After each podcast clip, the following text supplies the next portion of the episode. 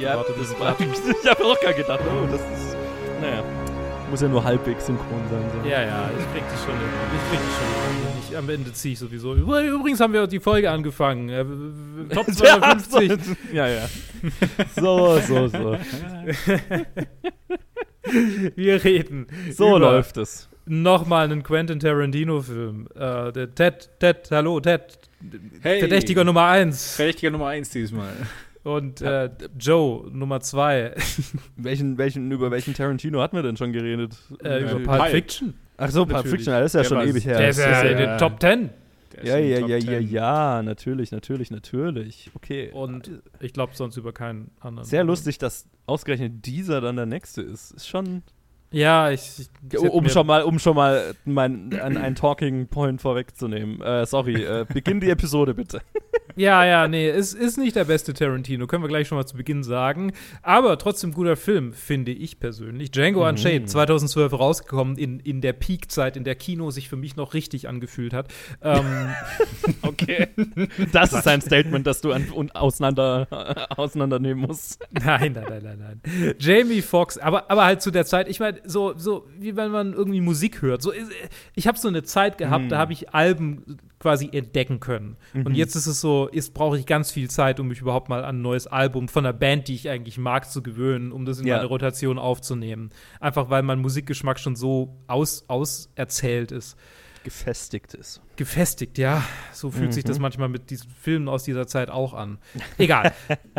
Jamie Foxx, äh, Christoph Waltz, Leonardo DiCaprio, Kerry Washington, Samuel L. Jackson, Walton Goggins und noch viele mehr spielen in diesem Film mit, mit äh, äh, von, von und mit Quentin, tatsächlich mit Quentin Tarantino. Ein Western, eine inoffizielle, naja, nicht Fortsetzung, aber tatsächlich kommt der Originalcharakter sogar kurz, hat einen kleinen Cameo.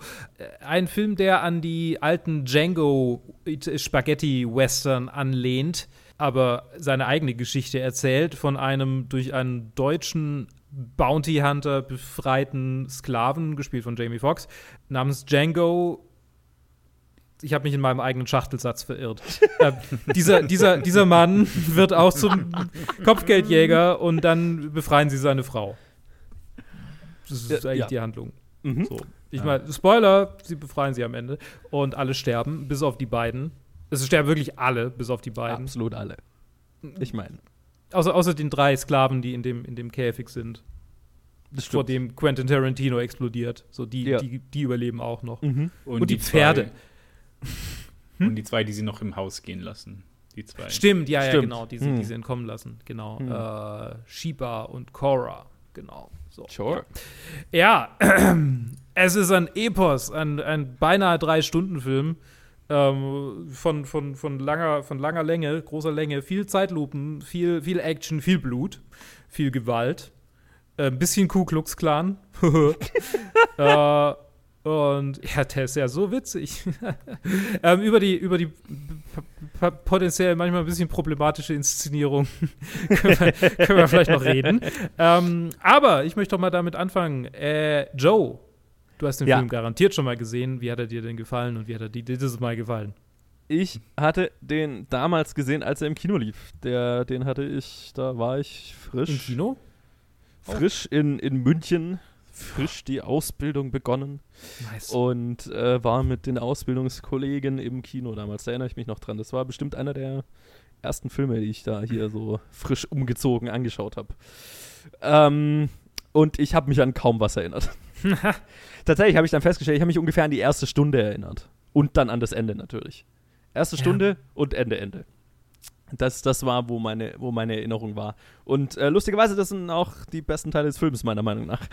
Ähm, aber auch jetzt beim äh, zweiten Mal, ich, hab, ich hatte so ein bisschen Schiss davor, einfach weil ja fucking drei Stunden. Ich meine, wir sind es inzwischen gewöhnt hier in, in dieser Liste, Ja. ist irgendwie jeder zweite Film. Aber ähm, ne, ist halt immer eine Aufgabe. Aber ich muss sagen, er hat mir ziemlich gut, also mir sehr gut gefallen. Ähm, ich fand auch, dass die, dass die Länge sch schon spürbar ist, aber in ist die, die, die, wie ich finde, ausufernde Inszenierung, zu der Tarantino vor allem jetzt in, in seinen späteren Jahren neigt, sich vor allem in einer, also in der Mitte ungefähr, also in, in einem Abschnitt, ab da, wo äh, Leonardo DiCaprios Charakter das erste Mal auftaucht, da finde Hm. ich, ähm, merkt man diese ausufernde Erzählweise am meisten. Und dann findet der Film auch nicht so wirklich ein Ende dann. Ähm, also es gab schon am Ende dann diesen Moment, wo ich, wo ich gesagt habe, okay, Leute, der Film ist vorbei. Und dann geht er halt irgendwie noch eine halbe Stunde. Ja, ja. Ähm, naja, ab, ab dem Moment, wo, wo, wo, er, wo er dann eben gerade in diesem, wo dann Quentin Tarantino auftaucht und so weiter, dieser ganze Umweg ist halt einfach, naja, okay. Hätte hätt man, auch- hätt man auch lassen können, so, ne? Mhm. Aber so Amen. Prinzip, ja. das ist halt echt so. Da hängt er, ne, wir, wir faden aus und dann faden wir wieder ein, wo er der Kopf über dann hängt und ich denke mir so, oh Gott, wir fangen noch mal was Neues an, was? Film war vorbei Absolut unnötig. ja. Ja, es ist ein Epos auf eine gewisse Art und Weise und er hat mir äh, ziemlich gut gefallen, vor allem die erste Stunde. Ähm, quasi alles ähm, zwischen Jamie Foxx und äh, äh, Christoph Waltz, äh, wie er, also, naja, wie, wie, wie er Jamie Foxx freikauft am Anfang, also freikauft in Anführungszeichen, mit, mit der Flinte freikauft. Ähm, und die beiden, wie sie sich durch äh, den, die amerikanischen Süd, ist schon alles in den Südstaaten am Anfang, wenn ich mich recht erinnere, oder? Jupp. Äh, Ja. so, ein, so ein bisschen äh, Ballern auf ihrer, auf ihrer Kopfgeldjagd und auch diese ganze Szene auf dieser ersten Plantage, wo, wo Jamie Foxx diese drei Brüder halt äh, äh, ausfindig machen soll. Ja, schon alles cool. Das ist schon alles cool. Ähm, wie immer bei, gerade bei Tarantinos späteren Filmen, ähm, was, was mich manchmal so ein bisschen abtönt, ist, dass er so einen sadistischen Zug hat, den ich, auf den ich nicht so stehe. Hier deutlich äh, weniger ausgeprägt als in Glorious Bastards. Da stört es mich mehr. Ähm, aber ähm, auch hier habe ich mir stellenweise gedacht, okay, also ja. Ähm, er, ist, er ist ein großer Fan von Gewalt der Gewalt wegen und äh, manchmal finde ich, ist es ein bisschen, ist es ein bisschen matsch.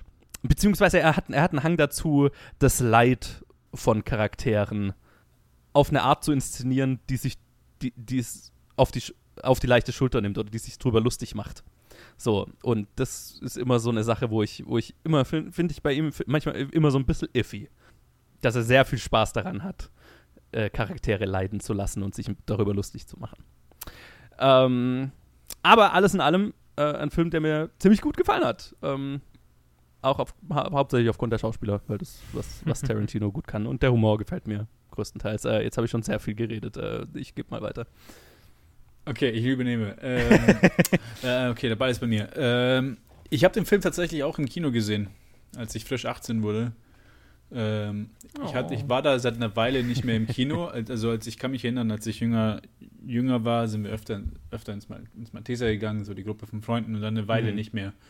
Und dann mit 18 hat mich ein Kumpel mit ins Cinema genommen. Der hat mich zu. Weil das war mein erster Film im Cinema. Konvertiert. Und habe halt direkt danach auch angefangen, die ganzen Movie Club-Filme dort zu sehen. Das heißt, Nice. so, so wurde ich quasi introduced zu, zu meinem Future Working Place. äh, und ich habe mich tatsächlich an, an einen Großteil des Filmes erinnert, obwohl ich irgendwie verdrängt hatte, dass das fast drei Stunden waren. Und mir hat immer noch gefallen, wenn ich es vergleichen müsste mit von vor fast zehn Jahren, äh, um einiges weniger jetzt als von vor zehn Jahren. da war ich wahrscheinlich sehr, sehr beeindruckt davon. Und ich kann mich auch erinnern, zum Beispiel, ich kann mich erinnern, dass ich 2012 diese KKK-Szene lustig fand als Teenager und dass ich dieses Mal sie total gehasst habe. dass, ich, dass ich die, der hat mich nicht mal zum Schmunzeln gebracht. Ich fand das so eine Zeitverschwendung, so komplett. Ah, anyway, für mich war aber generell quasi das, das was Zeitverschwendung angeht, war, äh, ich kann es nicht direkt über, über, über einen Großteil des Filmes sagen, aber er hat sich sehr self-indulgent angefühlt. Mehr Hm. als ich, als ich Erinnerungen habe für Tarantino. Ähm, ich weiß, ich habe letztens mal auf Netflix geschaut und dann kam die neue lange Version von The Hateful Eight und dann so, ah, okay. Oh, was? Ach so, ja, stimmt, die Roadshow-Bla-Version, oder? Ist ja, dann? ja, keine Ja. Ahnung. Hm. Und ich dachte, und dann halt auch bei dem Film, ich so, ah ja, das hätten einfach, es war einfach irgendwie, es hat sich so angefühlt, also, okay, ich will das machen und das mache ich jetzt und niemand hält mich davon ab, in diesem Film alles reinzupacken, was ich hier reinpacken will. Ich meine, Und- ist ja auch einfach so. Ja, Tarantino ist halt ein Regisseur, dem niemand Nein sagt. Ja, genau. Punkt. Und quasi hier hätte man schon vielleicht so, okay, denken wir mal ein paar Sachen um, vielleicht streamlinen wir das auf zwei Stunden und dann schneide ein paar Aspekte weg oder so, dann hätte er mir wahrscheinlich um Weiten besser gefallen, weil vieles funktioniert halt einfach. Der Humor funktioniert, die Dynamik zwischen Christoph Waltz und Jamie Foxx funktioniert total. Deswegen finde ich halt auch, die erste Stunde, wie du gesagt hast, ist äh, sehr stark. Weil einfach nur so, wie sie sich halt kennenlernen und dann irgendwie so Partner werden, ist halt für mich mhm. einfach so der interessanteste Teil. Und ich habe auch in meiner Letterbox in meiner Review geschrieben, ich so, hätte er einfach nur so einen Bounty Hunter Duo-Film gemacht, ohne diese, ohne diese, diesen ganzen Plot mit DiCaprio, wäre es wahrscheinlich sogar hätte man eine Franchise daraus machen können. Wäre das so gut Mit gewesen. Sicherheit. Aber ja, ähm, ich war etwas enttäuscht halt, muss man halt sagen, dann zum Ende, weil, weil irgendwie, ich habe mich zu oft irgendwie auf, aufs Handy blicken sehen und ich so, okay, wie, wie lange ist der noch und keine Ahnung. Mhm. Und ich finde, ich so in Retrospekt mag ich die meisten seiner Filme, glaube ich, mehr als diesen. Ja, ich vermutlich auch. Ähm, ich habe den damals auch hart abgefeiert. Ich glaube nicht, dass ich ihn im Kino gesehen habe, aber es könnte sein, vielleicht doch. Ich bin mir nicht ganz sicher. Auf jeden Fall ähm, war gerade zu der, also wie ich vorhin eingangs schon gesagt habe, zu der Zeit, wo, wo alle Filme geil waren, vor allem die von Tarantino, für mich. Ähm, als er rauskam, wir haben ihn dann relativ früh auf DVD gekauft. Ich glaube, ich habe den Film bis dato ah. viermal, drei oder viermal gesehen. Ich habe ihn nämlich zwischendurch immer mal wieder noch angeguckt, wenn er irgendwie, in Teilen zumindest angeguckt. Und ja, er hat, er hat schon sehr viel von seinem ein, eingänglichen Charme, äh, Eingangscharme verloren für mich. Tatsächlich könnte ich auch, äh, sehe ich, sehe ich ganz viel Potenzial in den Szenen mit DiCaprio, weil die Dialoge da halt so, so, so mächtig sind. Also diese, ich glaube, das, was ich, was ich an den Tarantino-Filmen so, so wahnsinnig schätze und was, was, äh, wie ich behaupte, auch so den größten Charme an diesen Filmen ausmacht, sind die Dialogmomente, in denen in denen ein Charakter etwas sagt oder auch nur etwas impliziert oder irgendetwas tut, was einen anderen Charakter, der die Macht in der Hand hält, so sehr verärgert, dass er in, in eine elendslange Monologtirade übergeht, in der er quasi ihn bedroht und also das ist so ein bisschen das, was ich als Game Master in, in Pen and Paper gerne machen können wollen würde on the spot, in, äh, improvisiert. Was vielleicht ein bisschen viel von mir selbst verlangt ist. Aber das ist so das, das, das Geilste an diesen Tarantino-Filmen eigentlich immer, wenn, wenn, wenn einfach diese, diese Dialoge und dann, und dann versuchen sie da irgendwie sich rauszuwinden oder versucht sich ähm, Christoph Walz rauszuwinden und ja, es ist einfach, mhm. das, das sind die stärksten Momente, immer noch. Was ich nicht so wahnsinnig stark finde, ist tatsächlich, ich gebe Joe da ausnahmsweise mal recht, was dieses Thema angeht. Ich bin nicht mehr so warm mit der Gewalt in Tarantino-Filmen. Also es ist irgendwie so. Thank you ich hab's, es hat sich zu Ende gesehen. So, es ist, es ist nicht mal mehr ein guter Witz. So, ich, ich weiß, ich glaube, Kill Bill würde immer noch, würde immer noch slappen. Kill Bill war der erste, wo ich, wo ich den Gedanken das erste ja. Mal hatte, mit, mit der Crazy 88-Szene. Ähm, ja. Das war das erste Mal, wo, wo, wo ich so, wo ich so äh, abgeturnt davon war, tatsächlich. Mhm. Ja, gut, ich meine den, ja. Aber wir werden sehr viel bei Inglourious Bastards drüber reden, wenn wir da sind. Oh, oh der kommt, kommt der. Wann, I got things to say. Ein, dann kommt der eigentlich. in 30? Oh ja. Platz 86. 86 ja, in 30 Filmen. Und dann ziemlich schnell danach Reservoir Dogs. Oh. Mein Lieblingsfilm. Hm, den habe ich noch nicht gesehen. Ja. Ich habe ich hab nice. irgendwann mal, das Geile, das Geile ist ja, ich habe, äh, meine Tarantino-Liebe ist aus der Zeit, wo ich Listen von irgendwelchen Leuten gelesen habe und die dann gesagt haben, ja, also der, der beste Tarantino-Film ist ja, äh, oh Gott, wie heißt er? Moment, ich muss kurz nachschauen. Jackie, Jackie Brown. Brown. genau. So, meine, also, das ja, ist ja. der beste Tarantino-Film. Und dann denke ich so, ah, das ist ein unbekannter Tarantino-Film, dann muss der ja gut sein. Und ich gucke ihn an und verstehe ihn überhaupt nicht und finde ihn auch nicht so wahnsinnig gut. Und und denke mir dann, aber was für ein geiler Film, das ist der beste Tarantino-Film, weil Person XY im Internet hat, hat das gesagt. gesagt. Ja, genau, das ist so Blödsinn. Ja, den habe ich auch noch nicht gesehen, tatsächlich. Ich glaube, tatsächlich ist er ganz gut, aber Four, Four, Room, ja, ich Four mein, Rooms ist das ja beste, Tar was Tarantino jemals gemacht hat, also. Quatsch. Das habe ich eine Zeit lang behauptet. Das habe ich wirklich ernsthaft eine Zeit lang behauptet, dass ein, dass ein kleiner Part in Four Rooms uh. genial ist. Dabei war das wahrscheinlich der das schlechteste ist, Teil ist, von Four Rooms. Das ist der hipste, hipster, hipsterigste Take, äh, hipsterigste Film-Take aller Dankeschön, Zeiten. Dankeschön, Dankeschön. Obwohl ich mich schon sehr, sehr als hip, also ich, ich, äh, für mich schon seit, seit Anfang, ähm, ich hatte Reservoir Dogs ziemlich früh gesehen, seinen, seinen, seinen ersten großen Film. Und das war mein Favorite und dann für eine lange Zeit habe ich das immer behauptet Mhm. und mir selber immer gedacht, bin ich jetzt irgendwie der Hipster, der sagt, ah, okay, sein, sein, sein alten, sein, das ist der, den ich am meisten mag. Aber irgendwie hat sich dann halt auch jedes Mal bestätigt, wenn ich einen neuen von ihm gesehen hatte. Bei mir war es eigentlich von Anfang an immer, immer Pulp Fiction. Das hat sich auch nie wirklich geändert. Ja, ja, ja, kann ich sehen.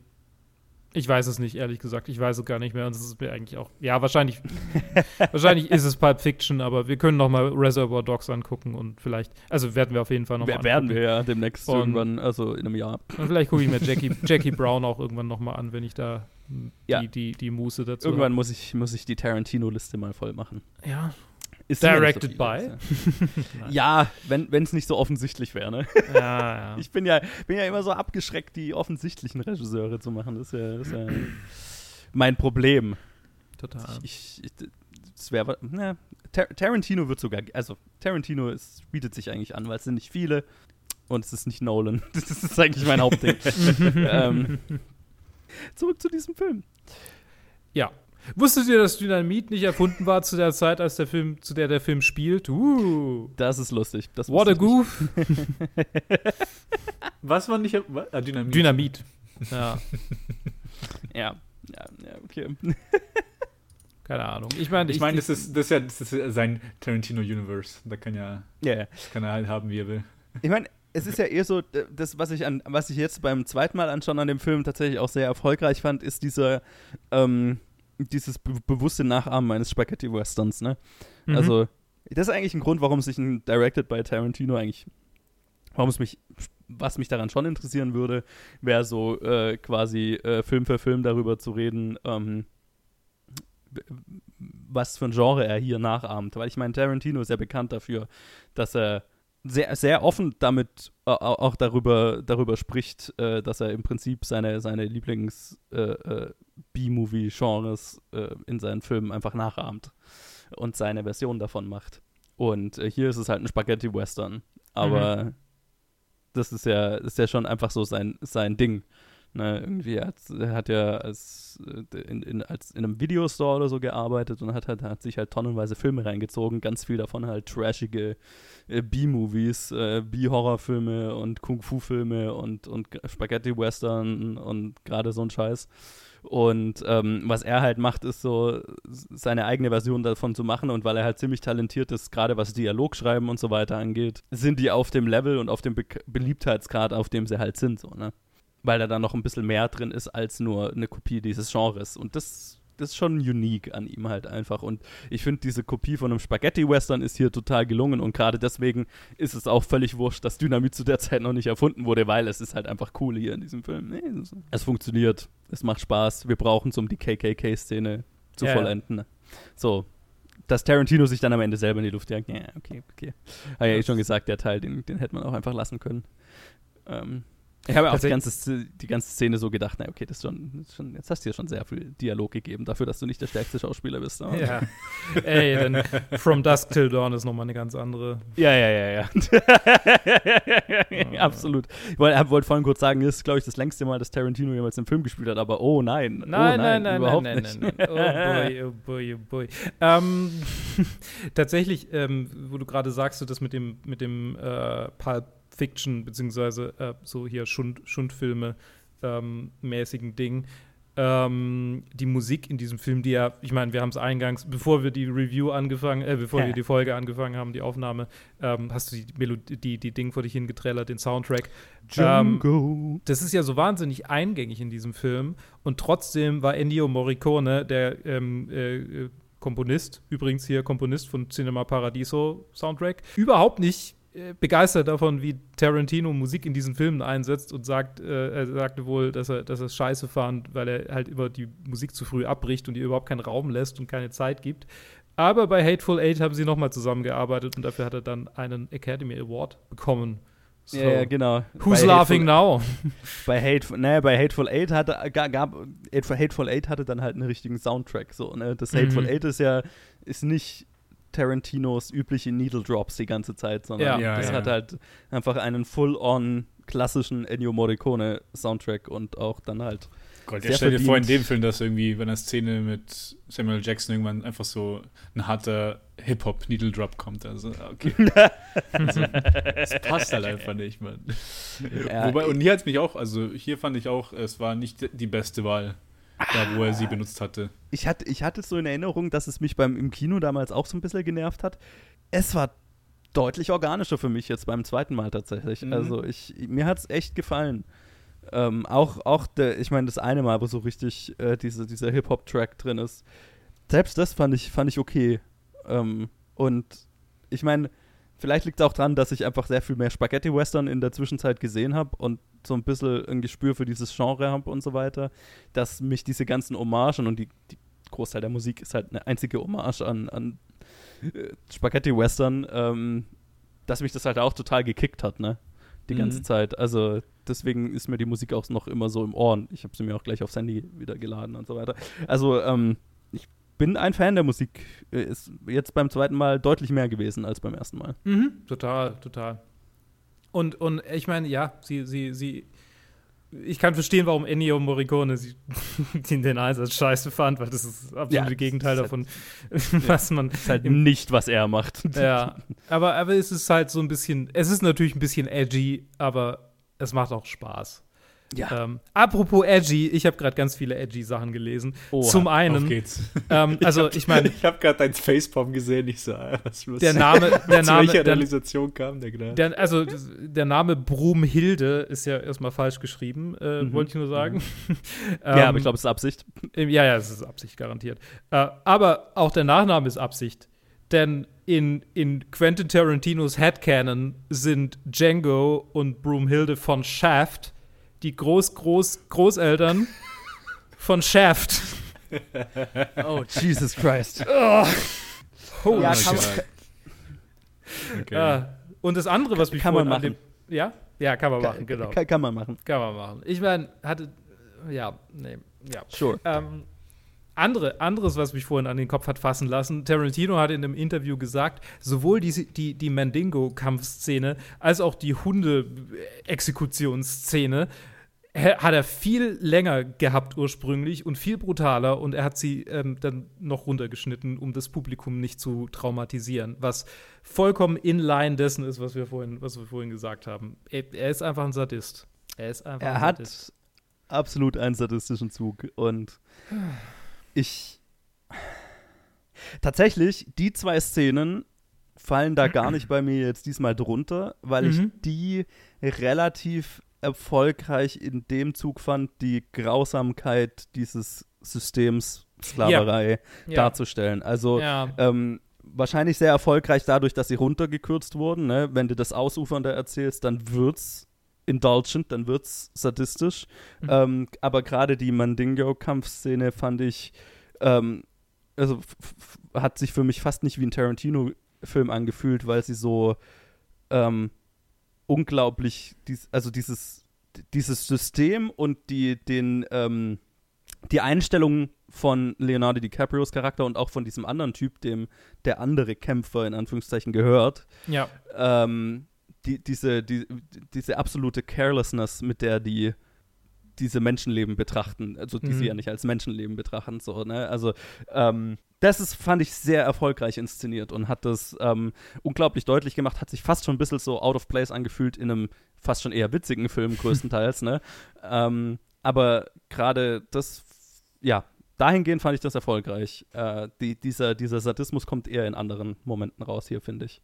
Ja, ja, und tatsächlich, also ähm, wollte ich noch dazu sagen, äh, äh, ähm, Leonardo DiCaprio hat ja, hat ja auch sehr damit gehadert, was für einen Charakter er da spielt. Und, yeah. und hat er auch irgendwie ein Problem mit vielem Dialog und dass er, dass er so viele ähm, äh, so viele Wörter, so viel Hassrede verwenden soll. Aber letztendlich, ähm, also zum einen haben ihn alle Schauspieler am Set quasi darin bestärkt, das so, so arg wie möglich auszuspielen, um es quasi so ja, realistisch in Anführungsstrichen, so, so überspitzt, so, so, so, so halt so menschenfeindlich wie möglich darzustellen, um dem quasi so einen Spiegel vorzuhalten. Ja. Ähm, und da äh, sagte Samuel L. Jackson wohl den Satz: Motherfucker, this is just another Tuesday for us. Ah, ja, an, an den Quote kann ich mich erinnern. Mhm. Und Ja. Tarantino sagte, ähm, if you don't, don't take it all the way, people will hold it against you. Also wenn Ich meine, Das stimmt ich mein, schon. Also, ja. also um, um das irgendwie irgendwie auf, auf heute zu beziehen. Ich weiß nicht, ob ihr das so mitbekommen habt und das ist jetzt auch ein bisschen out of left field, aber seitdem äh, England gegen Italien äh, die EM verloren hat und ihre Mhm. drei, äh, drei Jugendtalente verschossen hatten, die alle drei schwarz sind, äh, ist das Internet voll mit absoluter, absoluter äh, Hassrede über diese drei Männer in England und generell auch hier in Deutschland und deswegen, äh, das, ich musste direkt an denken, jetzt wo du den Samuel Jackson Quote gesagt hast, Just Another Tuesday, Mhm. weil also wir Mhm. sind bei weitem nicht davon weg, dass Leute so behandelt werden, wie sie Ja. behandelt werden, zumindest in, in also in, in, in verbaler Hinsicht. Und das ist 150 Jahre später und in die echte Welt und nicht das Tarantino-Verse. ja, ja, also- ja, ja, In der Hinsicht stimmt das schon alles. Ja. Ja, und also ich, ich, ich finde, es stimmt auch, ähm, ne, wenn, wenn Tarantino sagt, okay, du musst es äh, ganz oder gar nicht so, ne? Ähm, der Charakter ist, finde ich, gerade deswegen sehr erfolgreich, weil er so überspitzt ist, wie er ist. Und das macht ihn glaubhaft. so, es klingt vielleicht ein bisschen, bisschen paradox, aber wenn der halbgar ist, dann ist er halt äh, eine verschossene Karikatur, so, ne? Aber gerade weil, weil er einfach so 100% committed wirkt, äh, äh, DiCaprio, ähm, kauft man ihm das auch ab und wirkt es auch entsprechend, finde ich.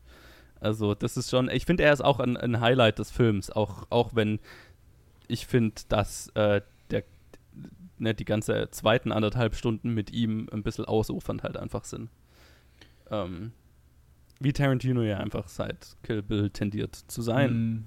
Wenn er sich in einen Charakter verliebt oder in ein Szenario verliebt, dann wird es halt einfach lange erzählt. Ja, das Oh, wär, ja. das hätt, ich hätte mir fast schon, ich hätte es mir fast schon, also heutzutage hätte, hätte diese Geschichte als Miniserie so gut funktioniert. Oh ja. Aber selbst dann, selbst dann würden sich Leute beschweren, so die letzte Folge war ja absolut unnötig. So, warum haben, warum haben sie die noch reingesetzt? Also es ist wirklich so, Es ist ja auch. das Narrativ fühlt sich so abgeschlossen an an diesem Punkt. Es, es, ist- es Ah, ist ja, nicht ja, die ja. Länge, glaube ich, die das Problem ist. Es ist das Konstrukt selber. Ne? Also einfach die, die, die ausufernde Erzählweise teilweise. Und wenn die, wenn du, selbst wenn du die in Episoden aufschneidest, dann ist sie immer noch ausufernd und, Ja. und ähm, fühlt sich, äh, also wür- würde sich dann, glaube ich, auch für mich nach wie vor einfach unnötig anfühlen in Stellen. Ähm, und ich glaube, das ist halt einfach, weil, also weil Tarantino halt in so einer Position ist, A, wo ihm keiner mehr Nein sagt und B, wo er halt einfach, ähm, wenn er, wenn er sehr verliebt ist in äh, ein, ein Szenario, das er erfunden hat oder Charaktere, die er erfunden hat, dann erzählt er so viel, wie er halt will. Und er hat, glaube ich, einfach auch nicht, also ich meine, hat man ja sowieso, also sowieso als Filmemacher hat man nicht wirklich den Blick, schlechten Blick dafür, was ist noch gut und was ist nicht gut. Und ich glaube, er hat einfach so ein bisschen den Blick dafür verloren, was ist, was ökonomisches Storytelling angeht. er kann das so erzählen und dann tut er es halt auch einfach. Ne? Und ich meine, das ist gut für ihn, aber ich glaube, die Filme könnten noch ein bisschen davon, würden davon profitieren, einfach Mhm, ein bisschen tighter zu sein. Definitiv. So ein Streamlining, Streamlining Cut von seinen Filmen halt. Ja. Ein Director's Cut, der aber Weil, 40, ich mein- 40 Minuten kürzer ist. Ja, äh, ne, ich meine, also es ist auch, äh, äh, es fällt mir schwer, das jetzt auch total nur, also es ist wirklich, ähm, es, sind, es sind bestimmte Story, äh, äh, äh, Umwege, die er manchmal macht, die, die ich so ein bisschen unnötig finde. Das ist gar nicht mal die Länge, weil was ich tatsächlich an, an hier an diesem Film sehr appreciate oder aber auch an Inglourious Bastards oder so, ist, dass er sich Zeit nimmt, Szenen aus, aufzubauen Mhm. und, und, und auszuschm au, auserze also auserzählen zu lassen, einfach Charaktere miteinander äh, äh, über lange Dialoge äh, einen Arc durchlaufen zu lassen. So, ne? Und das, das weiß ich schon sehr zu schätzen. Also gerade ähm, dass er sagt, okay, ja, eine Dialogszene darf halt einfach mal 20 Minuten lang sein so oder so. Mhm. Und dass er es schafft, vom, vom Drehbuch und aber auch von der Inszenierung das, die Spannung zu halten oder sogar anzuziehen, meistens. Das ist schon sehr gekonnt und ich weiß es sehr zu schätzen, dass er es kann und dass er es auch tut und dass er es darf. Ähm, also da finde ich es ja schon cool, dass ihm keiner Nein sagt. Ähm, es sind dann eher so diese ja, Tendenzen, wie, wie er schon gesagt, dass er dann halt beschließt, irgendeinen Umweg in der Story zu machen, weil er halt eine bestimmte Szene cool fand. Mm, so, ja. ne? Ähm, eine bestimmte Idee cool fand, die da jetzt noch unbedingt mit rein muss, die halt äh, Story in, in, in der Story-Struktur nicht weiterbringt, ne? Also, ja, ja, schon gesagt, diese, diese letzte, letzten 20 Minuten oder so, die, dieser Umweg ist halt einfach in, in der Struktur ist er, ist er irrelevant. so, ne? ähm, ja. ja, nee, nee, ich glaube ich glaub auch, also es, es, ist so eine Mischung aus, ähm, ich, ich glaube, er hat sich so ein bisschen verrannt in seinem eigenen Stick. So, so fühlt sich das ja, für ja. mich an. Es ist, es ist so, es war mal halt so das Einzigartige und jetzt ist es halt das, was er macht. Ja. Naja, und halt gerade in so Sachen wie Pulp Fiction und so weiter, da hat er, da hat er halt einfach nicht diese absolute kreative Freiheit. Ähm, mhm. Da musste halt auch in unter zwei Stunden äh, unterkommen damit, ne? Echt? Ist Pulp Fiction unter zwei Stunden? Naja, oder was auch immer er ist, aber es ist, also ich meine, A ist es ein zweiter Film und B war es mit den Weinsteins und die waren sehr allergisch gegen lange Filme. Aber ich schätze mal, Pulp hm. Fiction wird keine zweieinhalb Stunden lang sein. Nein, oder? sicher nicht, nein. Oh doch, nein, genau. genau er ist exakt zweieinhalb Stunden lang. Oh no! okay, ich, ich nehme alles zurück. Reservoir Dogs ist anderthalb Stunden lang. Ja, ja, gut, das war auch der erste. Offensichtlich hat Pulp Fiction keine irgendwelchen unnötigen Umwege oder wenn dann gefallen sie mir in dem Film, ich weiß es nicht. Der kommt mir auf jeden Fall nicht so lang vor. Ich habe bei Pulp Fiction ist in meinem Kopf immer satte 90 Minuten. Ja, ja, ja stimmt. Wenn Spricht für den Film. Wenn man sich an den zurückerinnert, da denkt man nicht an die Länge. Wobei ich auch sagen muss, äh, ich hatte mich an den größten Teil von diesem Film erinnert, wie gesagt, und ich mhm. hatte trotzdem nicht im Kopf, dass es an die drei Stunden waren. Also er, er, nee. er schaffte schon vieles davon sehr so unterhaltsam zu machen, dass du dass, dass das halt einfach fließt. Aber irgendwann ist halt genau halt wie halt diese Endsequenz. Es ist halt, das ist halt so ein Self-Indulgence, wo, wo ich halt mhm. jetzt einiges weniger Verständnis für habe, als halt vor zehn Jahren. ja, nee, genau. Es ist ja, es ist ja auch alles unterhaltsam. Ist auch, da ist ja keine, kein schlechter Moment in dem Sinn dabei. Es ist halt einfach äh, Fett, unnötiges Fett an diesem. Steak. Schlechte Metapher. Ja. Ähm, ja. Schon richtig. Ich würde sehr gerne über Christoph Waltz sprechen. Oh ja. Weil er der König dieses Films ist. Ich hatte, es, ich hatte es irgendwie so in Erinnerung, dass äh, ich weiß nicht, ob er mir beim ersten Mal anschauen weniger gut gefallen hatte, aber ich hatte so in Erinnerung, weil er ja einen Oscar für, sowohl für Inglourious Bastards als auch für diesen Film bekommen hat. Und ich hatte es irgendwie so in Erinnerung, dass ich damals so ein bisschen genervt war, weil ich das Gefühl hatte, er spielt denselben Charakter nochmal oder ja, er macht halt mhm. seinen Christoph Waltz schick. Ging mir jetzt beim zweiten Mal anschauen überhaupt nicht so. Ich habe ihn, hab ihn sehr viel mehr gefeiert dieses Mal. Ähm, zumindest soweit ich mich halt zurück. Es fühlt sich ja so an wegen seinem, wie ist das, wegen seinem österreichischen äh, Dialekt.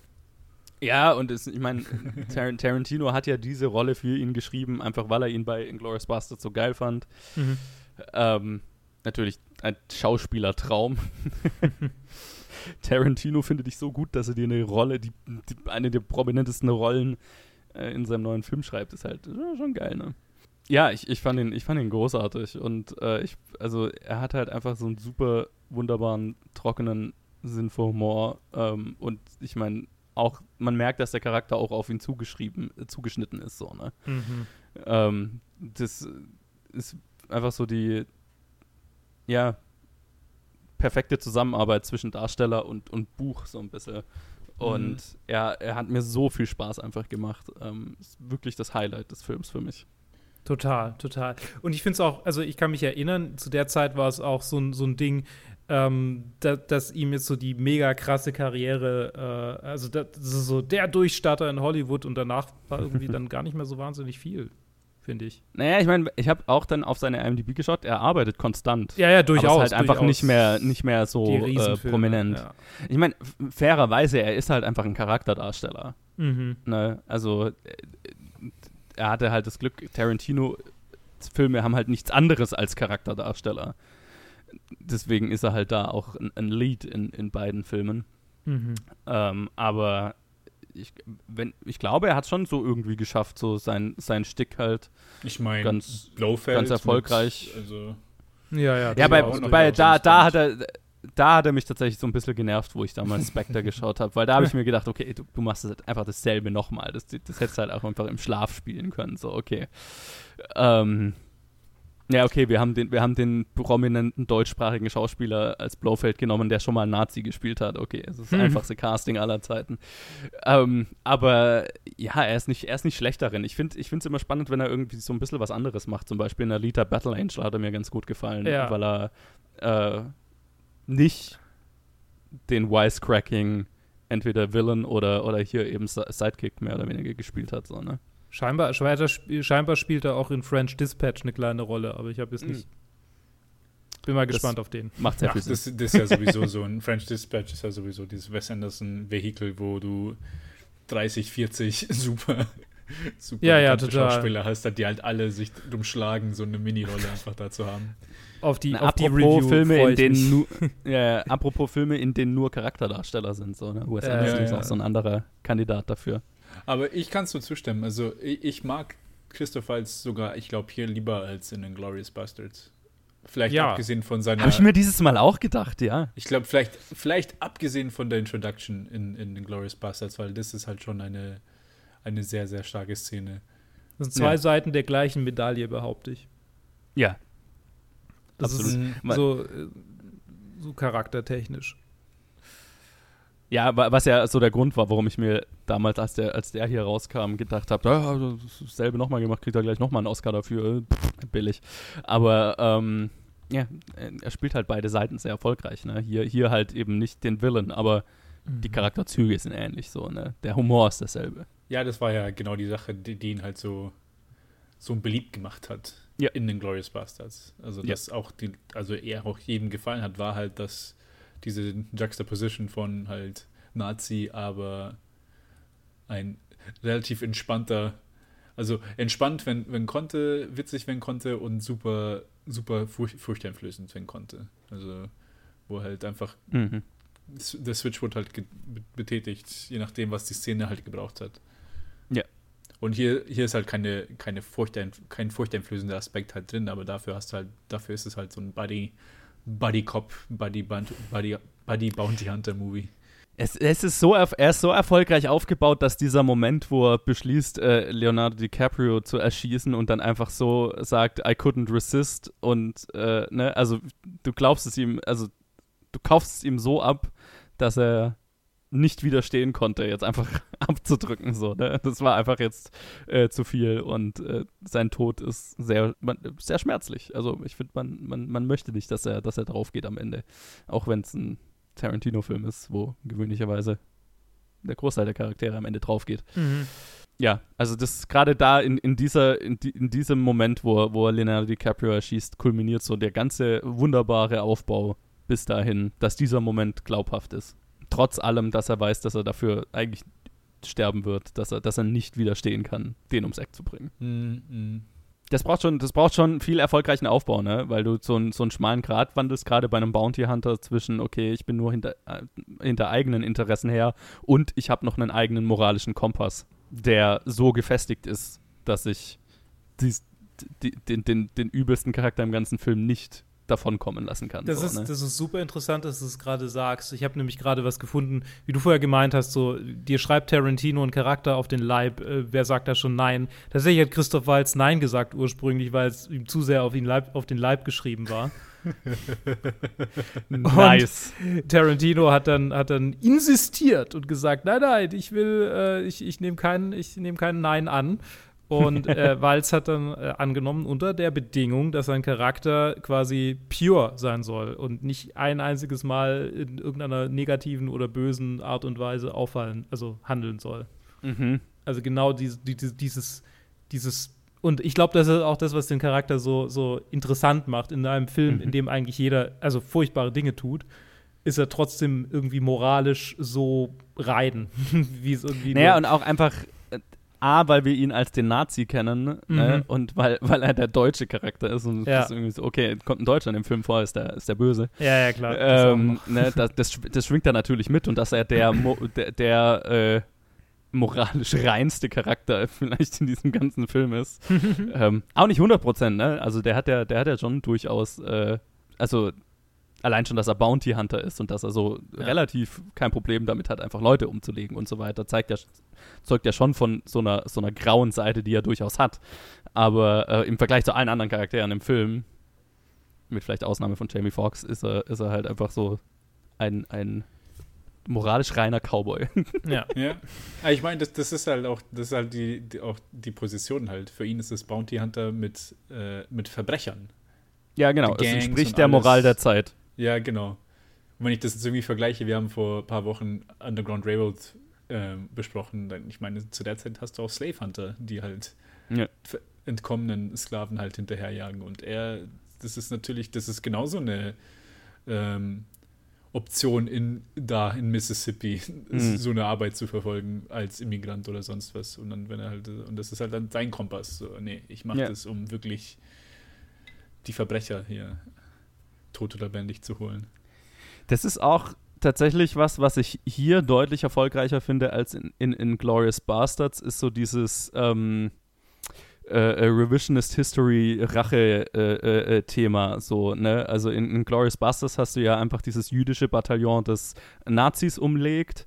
Und hier hast du den ehemaligen Sklaven, der äh, äh, Slave Owner, ne? Wie, Plantagenbesitzer mhm umlegt und, und quasi der, der, den moralischen Racheakt, den der Film halt irgendwie darstellen will, äh, vollzieht. Ich finde, hier ist es deutlich erfolgreicher, weil der Film sich alle Mühen macht, jeden einzelnen Charakter, den die irgendwie brutal umlegen, bei jedem Einzelnen zu zeigen, was für ein Monster diese, die meisten dieser Leute sind, sodass es wenig, dass, dass ich damit hier mit diesem, mit diesem sadistischen Streak, den Tarantino hat, weniger ein Problem habe als in Glorious Bastards. Weil in Glorious Bastards habe ich damit tatsächlich ein ziemlich moralisches Problem, wie der Film damit umgeht. Aber ähm, hier ist er deutlich erfolgreicher, was das angeht. Und dann funktioniert es für, äh, für mich besser. Ich glaube, deswegen gefällt der Film mir hier auch noch einen Ticken besser. Obwohl sie ja auch, das ja auch ansprechen. Es gab ja diese eine, eine Szene, wo sie von der Ferne, wo Jamie Foxx sich weigert, einen Mann umzulegen, weil halt sein Sohn mit dabei ist und mhm. den halt, das ist halt nicht einer von diesen drei Brüdern, die er halt kennt, ja. sondern halt einfach irgendein Rando.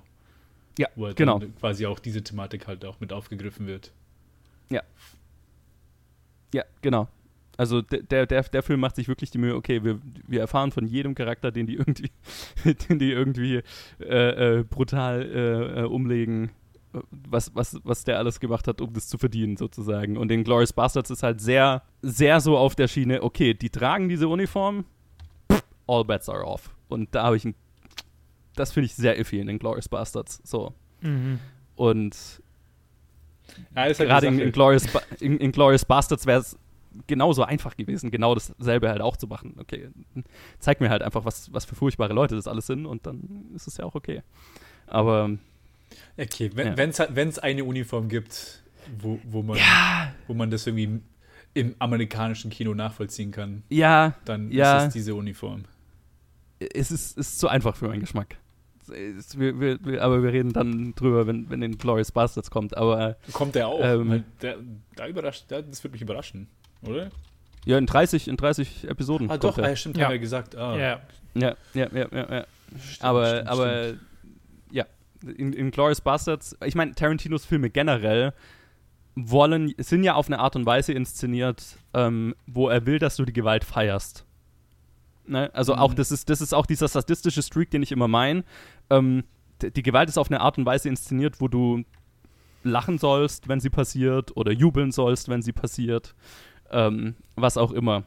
Und damit habe ich generell ein Problem.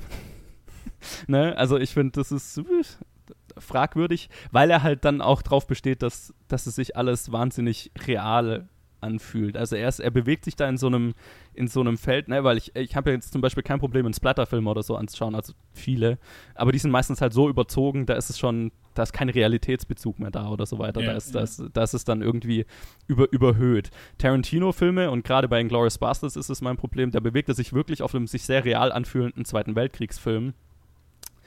Und dann begibt er sich aber halt auch, ähm, ist er moralisch nicht mehr in diesem Überzogenen drin, wo dann alles irgendwie okay ist, weil wir wissen alle, okay, wir sind in einem, ähm, wir sind, wir bewegen uns nicht in der Realität so.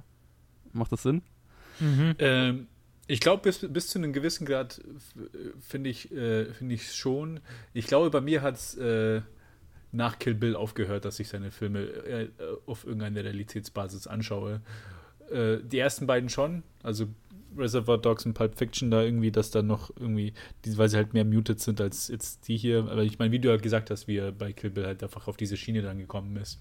Dass ich halt seine folgenden Filme, ich meine, ich glaube, bis jetzt mit Ausnahme von Once Upon a Time in Hollywood, wo, wo ich dann sagen würde, okay, das ist so ein Film, der dann wieder so richtig irgendwie schon real akkurat versucht, so, okay, das sind hier die 60er oder diese. Habe ich dasselbe Problem damit, ja, mit dem Ende vom Once Upon a Time. Und dann so Once Upon a Time, da ist dann da, da ist es halt dann umso heftiger, weil für mich diese, das ist der einzige Film von seinen letzten, von den letzten 20 Jahren, wo ich sagen würde, okay, dass, dass ich genau dieses Problem habe, das du jetzt gerade angesprochen hast. Weil äh, Once Upon a Time will ja auch am Ende, dass ich, dass ich total feier, wie, äh, wie sie diese Hippie-Teenager auf die brutalste Art und Weise umlegen. Ne? Der zündet einen mit, mit dem Flammenwerfer an und ich, in meiner Kinovorstellung hat das Publikum gelacht und gejubelt. Ich würde auch gerade sagen, ja, bei mir aber auch. Es, aber das funktioniert ja nur, weil du weißt, dass sie die Manson Family sind, die, wenn sie nicht auf diese Charaktere getroffen hätten, Sharon Tate umgebracht hätten. Aber haben sie ja zu dem Zeitpunkt nicht, ne? Also du mhm. bestrafst die irgendwie brutalst für irgendwas, was sie ja gar nicht gemacht haben.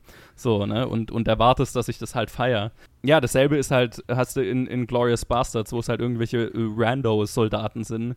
Und du hast dieses ganze, okay, wir skalpieren die und äh, sind so brutal wie es geht gegen die. Und das ist halt gerechtfertigt, weil die haben die Uniform und das ist alle Rechtfertigungen, die wir so haben.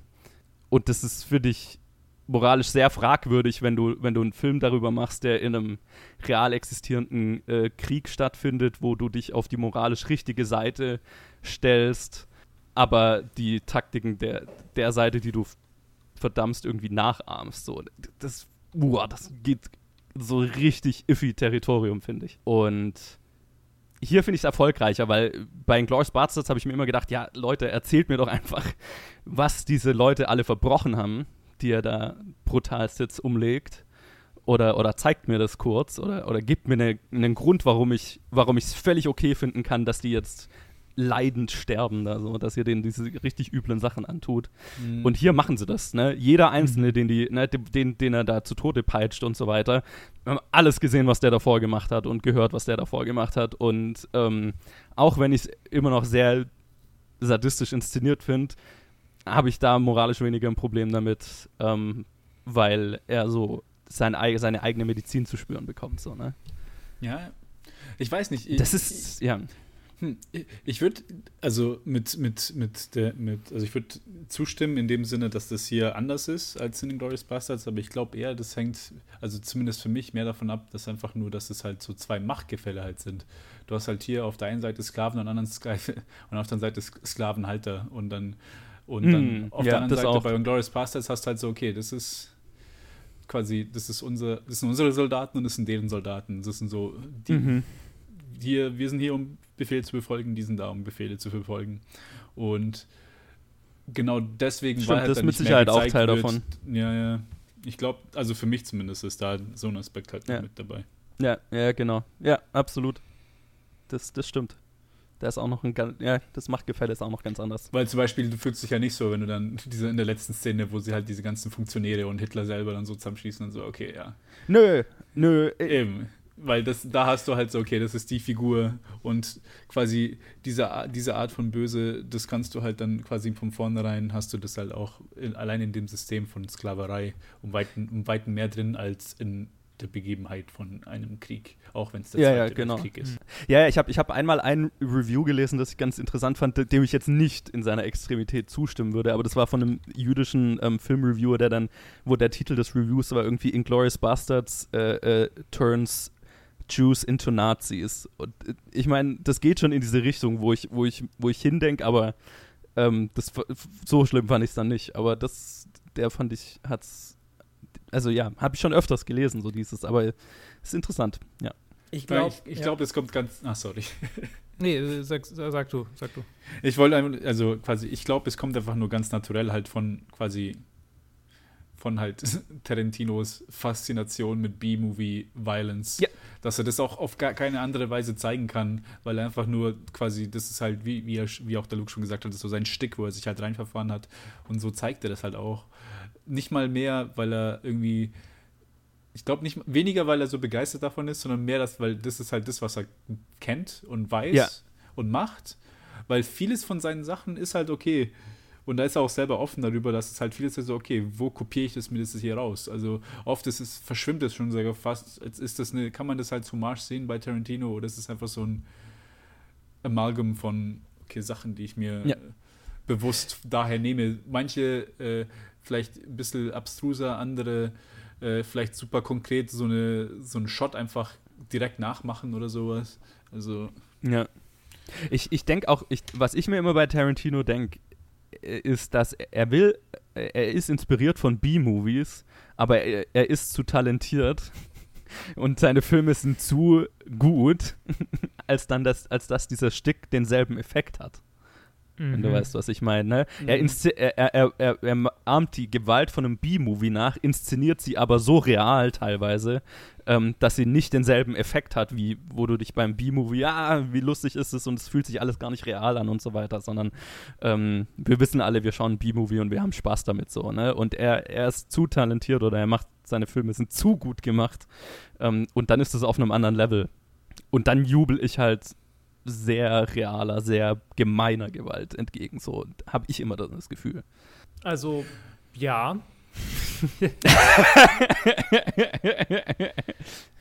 ja, nee, ich, ich, kann dem, ich kann dem tatsächlich gerade nichts Produktives hinzufügen. Ich glaube, dass, dass Tarantino, ich, ich kann nur wiederholen, was ich vorher gesagt habe, und ich glaube, darauf läuft es bei mir hinaus, diese, diese Gedanken hierzu. Ich kann, ich, ich kann mir vorstellen, dass Tarantino halt so ein One-Trick-Pony ist, in dem Sinne, dass er halt diese, diese Faszination hat und das auslebt. Und das ist für mich mittlerweile beinahe schon ein bisschen auserzählt. Ja. Und ich glaube, Django Unchained ist einer der Filme, bei dem sich so halb auserzählt schon anfühlt. Es ist einer Ja. seiner besseren, aber nicht der beste, also bei weitem nicht der beste. Und ich finde, es hätten noch mal, noch mal ein, zwei andere aus meiner Sicht. Und das ist vermutlich einfach nur Recency, äh, nicht Recency Bias, aber derselbe Bias, den ich bei diesem Film hatte, quasi, aber halt noch mal extremer. So Kill Bill habe ich halt irgendwie so mit 15, 16 gesehen, beide. und das hat mich total vom Hocker gehauen. So, das hat noch mal einen anderen Stellenwert für mich einfach. Und deshalb äh, schätze ich die mehr. Ähm, Ja. Unabhängig davon glaube ich, dass es einer seiner technisch besseren Filme ist. Und Ja. dann kann ich es wiederum sehr gut nachvollziehen, warum er da ist, wo er ist. Und was diese ganze Gewaltsache angeht, glaube ich halt, ähm, äh, hier hat das, wie du, wie du, ich kann das schon sehen, hier hat das, hier hat das besser, besser ähm, äh, begründet. Es Ja. ist trotzdem noch, es ist trotzdem noch sehr gratuitous. Ja. Und ja. Ich habe auch hier habe ich dieselben Momente äh, stellenweise, keine Ahnung, gab, gibt, gibt zum Beispiel diesen einen Moment, wo, wo, wo in diesem letzten Shootout der eine Typ wird angeschossen und liegt dann da die ganze Zeit in, in dem Eingang rum und wird Mhm. immer wieder getroffen und Ja, schreit ja. halt mark, markerschütternd darum, ne? Mhm. Und es ist witzig, ins, es ist auch witzig inszeniert. Der Film will, dass du darüber lachst. Mhm. aber es ist so real gehalten und der schreit so übel, dass ich es nicht witzig finden kann. Weil ich ja halt einen Mensch sehe, der unglaublich leidet. So. Ja. Und das ist halt. Das ist immer dies, dieser Zwiespalt, den ich bei Tarantino habe. Er will, dass ich die Gewalt feiere und er will, dass ich es witzig finde, aber es ist so real und so brutal inszeniert, dass ich mit den Menschen eher tendiere mitzufühlen. So, ne? Ähm, es ist Mhm. übrigens, ähm, fiel mir gerade noch was ein. es ist aus einem satirischen oder, oder komödiantisch gemeinten Buch eine fiktive Geschichte über einen Charakter, der ähm, B-Movies und C-Movies äh, äh, quasi interpretiert, wie so ein, wie so ein Filmschüler. und, die, und es quasi abfeiert, dass sie sich als Film inszenieren und dass man quasi in modernen Actionstreifen nicht mehr reingehen kann, weil man denkt, oh Gott, äh, wie er da hyperrealistisch von der Granate das Bein weggesprengt bekommt, das kannst du, ne, das kannst du ja nicht angucken. Aber wenn ich sehe, wie das Boom-Mic ins, ins, ins, ins Bild reinhängt und so, dann, dann ist das nochmal was ganz anderes. Dann ist es ja quasi Kunst, die auf sich selbst zeigt. Brecht quasi. Und, ähm, ich meine. Und ich meine, ja. tatsächlich sehe ich das so wieder in diesem, so, wie Ja. du sagst, Tarantino ist Ja. zu gut. Es ist zu sehr, zu real. Es fühlt sich zu real an, um witzig zu sein. Weil Ja, bei, beim genau B-Movie lachen wir halt darüber, dass es schlecht ist. Und hier ist es nicht schlecht, sondern es ist einfach nur Ja. böse. Nee, und, auch, genau, es ist, es ist schlecht, aber es ist auch, es, es ist, es fühlt sich nicht real an. Es ist überzogen oder, oder schlecht gemacht. Beides geht ja, ne? Gibt ja Mhm. auch sehr gewalttätige Filme, die sehr gut gemacht sind, aber halt sehr überzogen sind. Ähm, und dann ist es, dann ist es auch der, der, der, der Vertrag, äh, im Englischen sagt man Contract with the Audience, also der Vertrag mit dem Publikum, Mhm. den der Filmemacher macht, ne? Okay, wir befinden uns in dieser Realitätsebene. Ist ja was, was ein Filmemacher am Anfang des Films mit dem Publikum eingehen muss, ne? Klar machen muss, okay, um was für eine Art von Film handelt es sich hier? Und gerade bei so einem B-Splatter-Film oder bei einem Splatter-Film generell ist von vornherein klar, okay, wir befinden uns in einem überzogenen ähm, Universum und es ist alles nicht real und wir können alle hier so ein bisschen harmlosen Spaß haben. Und Tarantino macht das nicht, zumindest nicht in diesem Film und ich glaube auch nicht in den Glorious Bastards, weil die fühlen sich ja, gerade in Glorious Bastards mit diesem Opening, ne, das so super tense, super real ist, super krass. Ähm, der Vertrag, den er da mit dem Publikum eingeht, ist ein anderer. Der, der erzählt im Prinzip, wir machen jetzt eine krasse Zweite, Weltkrieg, eine krasse Zweite Weltkriegsgeschichte. Eine Mhm. übel, einen, einen, üb- einen krassen Zweite Weltkriegs-Thriller. Und dann fühlt sich das halt wie ein Fremdkörper an. So diese, vor allem, weil, weil der Film will, dass du, dass du jubelst, ne? dass du es feierst. Der Film will mich, ich habe immer das Gefühl bei Inglourious Bastards, der Film will mich moralisch auf seine Ebene runterziehen. Und da mache ich nicht mit. ja. Aber jetzt haben wir viel zu viel über Inglourious Bastards geredet, der kommt ja erst noch. Kraut mir so ein bisschen Oh ja. davor, den nochmal anzuschauen. Ja. Ich wollte ich wollt noch, äh, noch eine kleine Sache ansprechen. Weil ich habe mich jetzt gerade noch erinnert, weil ich es bei den Letterbrooks Review gelesen hatte. Das war ja hier sein erster Film seit, seit dem Tod seiner Langzeit-Editorin Mm. Sally Menke, die halt seit Reservoir Dogs jeden seiner Filme geschnitten hatte, Ah, Mhm. die aber dann 2010 gestorben war. Ja. okay. Und dann dieser Film äh, quasi der erste ohne, ohne sie war. Sie hätte wahrscheinlich einfach alle seine Filme noch gemacht, bis er, bis er fertig, also bis er fertig wäre mit seinen zehn Filmen, die er nur machen will. Und ich glaube, dass vielleicht äh, auch daher kommt halt auch. Also das, das hat jetzt auch weniger mit der Violence zu tun, aber vielleicht auch ein bisschen mit der Violence, also vielleicht hätte auch- wäre sie auch gar nicht so, wäre es auch alles gar nicht so ausgefallen, wie es ausgefallen wäre. Vielleicht mehr wäre, mehr wäre, mehr wäre mehr gestreamlined und geschnitten worden, als es jetzt in, in dieser Version dieses Filmes ist. Das mag allerdings sein. Wer hat denn den hier geschnitten? Äh, ein ein Editor-Assistent, der bei Kill Bill und so Fred dabei war. Raskin. Fred Mhm, Raskin. mhm. Ja, ja. Stimmt, der ist da mit der groß geworden. Der war viel, viel Apprentice-Editor, Ja. auch bei vielen, also hier Punch Drunk Love, Yes, yes, Boogie yes, Nights, also bei Paul Thomas Anderson und dann Kill Bill 1 und 2 und dann hier war er Editor.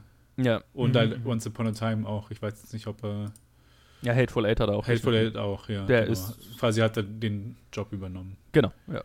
Das, das wird, glaube ich, auch so weitergehen. Und jetzt auch Suicide Squad bei den Upcoming Suicide Squad. Ja, ja, ja, ja, ja. Die Guardians of the Galaxy hat er auch geschnitten. Ja, okay, okay.